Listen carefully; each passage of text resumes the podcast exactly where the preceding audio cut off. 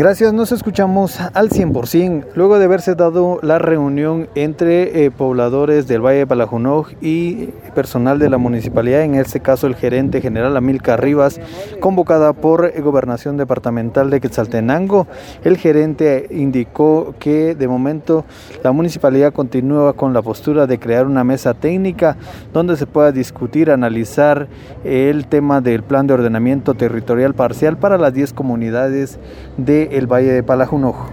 Convocados para estar en esta mesa y eh, de acuerdo a las eh, funciones pues fuimos delegados para estar en la aquí en esta mesa también.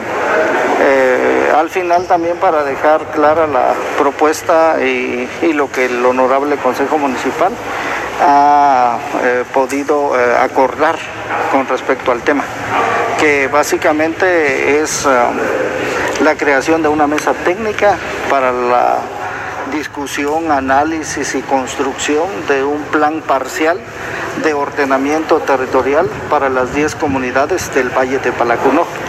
En ese sentido, eh, eh, con el artículo 101, el 102 y el 103 del plan de ordenamiento territorial, son los que tienen la base para crear un plan parcial de ordenamiento territorial.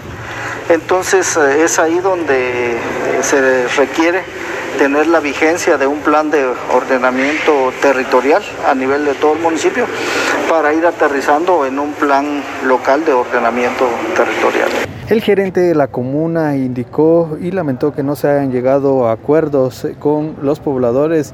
Mientras tanto, ellos continuarán para el próximo 19 de abril en la tercera reunión que han convocado a vecinos del Valle de Palajunó para acercarse a una mesa técnica y comenzar ya a trabajar en el plan de ordenamiento territorial parcial. Sin embargo, los pobladores continúan en su postura que ellos no eh, pues eh, aceptarán dicha propuesta, sino que ellos quieren un acuerdo municipal donde esté suspendido en su totalidad el plan de ordenamiento territorial.